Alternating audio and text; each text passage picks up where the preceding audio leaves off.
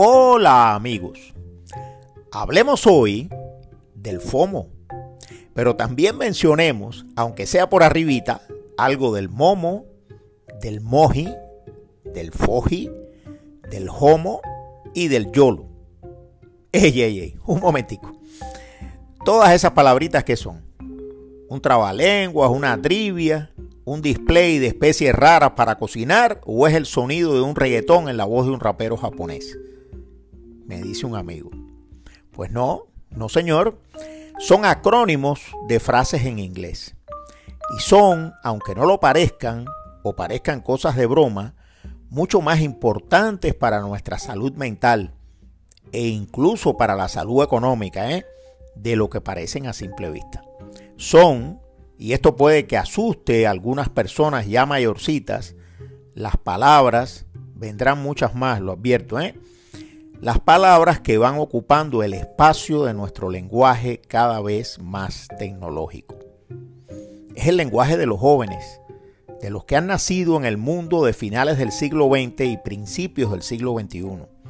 Son, para decirlo de otra forma, palabras del lenguaje de los nativos digitales. Y lo cierto es que nosotros, los que nacimos antes, o nos decidimos y acabamos de desembarcar de una vez en ese mundo, o nos quedamos FOMO. FOMO, FOMO. Oye, ¿cómo es eso? Pues ahora, ahora mismo me voy a explicar. FOMO es el acrónimo de Fear of Missing Out. Eso quiere decir el temor de quedarse fuera, o sea, el miedo a perderse algo importante. La palabrita se mencionó por primera vez en el año 2004, pero entonces acá, con el imparable crecimiento de las redes sociales, se ha ido convirtiendo casi en un tópico y también en una obsesión. Es el temor innato, yo creo que eso está en el ADN de todos nosotros, a que lo dejen fuera uno del centro de las cosas. El temor a que no te inviten a la fiesta de fin de curso. El terror a perder las elecciones sean las elecciones que sean, ¿eh? de lo que sea y donde sea. El susto de no conocer con quién sale fulanita o menganito y hacer el papel de tonto en el grupo. El vacío en el estómago por no llegar a tiempo para comprar el último cacharro tecnológico o la zapatilla Nike que se supone sale hoy al mercado. Eso es el FOMO. La taquicardia que anuncia la posibilidad real de convertirnos en perdedores. Y eso es espantoso, ¿ok? El diccionario y la Wikipedia también describen el síndrome FOMO como una patología psicológica que se caracteriza por una aprehensión generalizada de que otros podrían estar teniendo experiencias gratificantes de las cuales uno está ausente.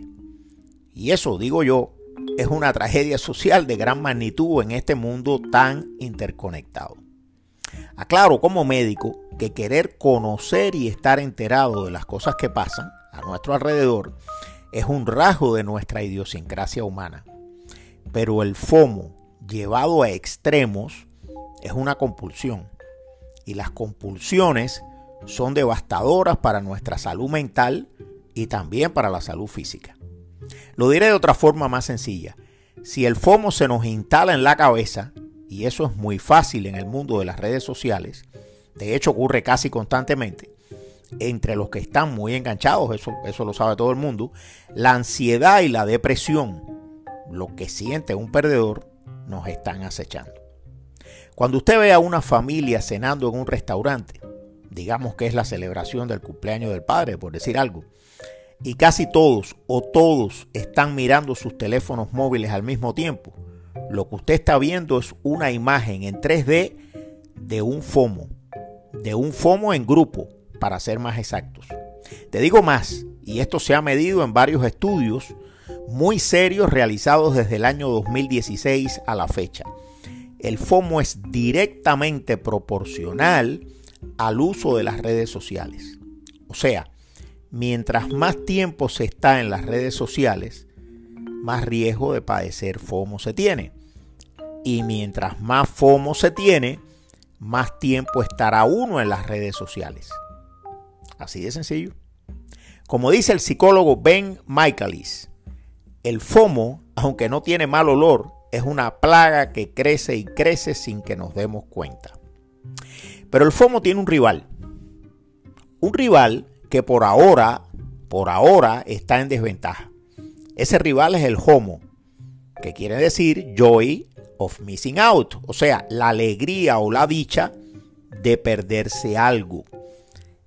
Este sería algo así como el antídoto del FOMO. Si me pierdo algo, no me importa, ya me enteraré más tarde, o no me enteraré nunca porque no era importante. Parece una buena medicina y lo es, pero requiere una gran fuerza de voluntad, quizás la misma que se requiere en algunos casos para dejar de fumar. Y no digo nada nuevo, porque todo el mundo sabe que las redes crean adicción. La empresaria y escritora Patricia Corsi describe el homo como el día en que escogí leer un buen libro. Es una definición sabia, pero no tan sencilla de llevar a la práctica. Aclaro que el homo no significa alejarse del mundo, todo lo contrario. Es más, el homo bien aplicado disfruta de las redes sociales, del intercambio entre personas y de todo lo demás, de la vida como un todo. Y ahí está la clave del asunto. Los que logran el homo son personas que tienen bien definidas sus prioridades y se sienten bien con su vida. Ya sé que es fácil decirlo, pero no tanto lograrlo, lo sé. Pero vale la pena intentarlo. Y si ya se tiene el homo, pues felicidades. Dejo claro que el FOMO y el HOMO, igual que la fuerza, se acuerdan del maestro Yoda, que tenía un lado oscuro y un lado claro, constituyen una filosofía de vida. Una filosofía de vida que va conquistando cada vez más el planeta. Pues bien, parte también de esa filosofía sería el YOLO. You only live once. Solo se vive una vez. Una frasecita que como los cuchillos se pueden utilizar para cortar los vegetales de la ensalada o para cometer un crimen.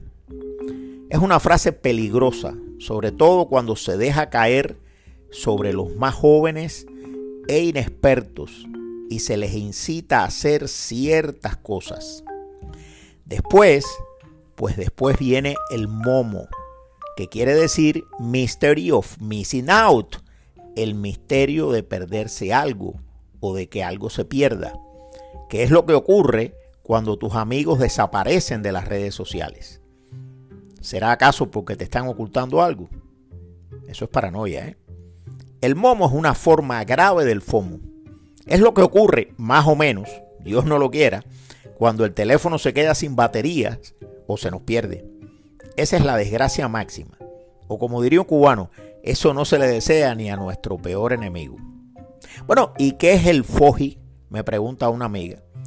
Pues el FOGI es el fear of joining in, o sea, el miedo a unirse a un grupo por miedo a no tener nada que decir o por miedo a decir tonterías y que se burlen de uno. Es una forma de pre-bullying autoimpuesto. El FOGI puede usarse como una herramienta para llegar al homo, pero también puede hacernos caer en la pérdida de la autoestima, la ansiedad y la depresión. Comprender, y esto es importante, que en realidad casi nadie tiene nada importante que decir la mayoría de las veces, sería la mejor medicina. Pero eso cuesta trabajo, yo lo sé. Eso cuesta trabajo. Nos queda el Hoji. Bueno, nos quedan muchas más, pero voy a terminar con el Hoji. Es el Joy of Joining in, not social media. Es algo así como sacarle la lengua o enseñarle el puño al Foji. Alguien me recuerda que hubo una vez, hace eones de eso, en que las personas se reunían para conversar, jugar al bingo o debatir películas. Pero ¿quién se acuerda en realidad de algo tan arcaico? Pues esa era, lo recalco, era el hoji. En fin, amigos, trate de llegar al homo, o por lo menos inténtelo, que ese es el camino del balance en la vida. Nos vemos.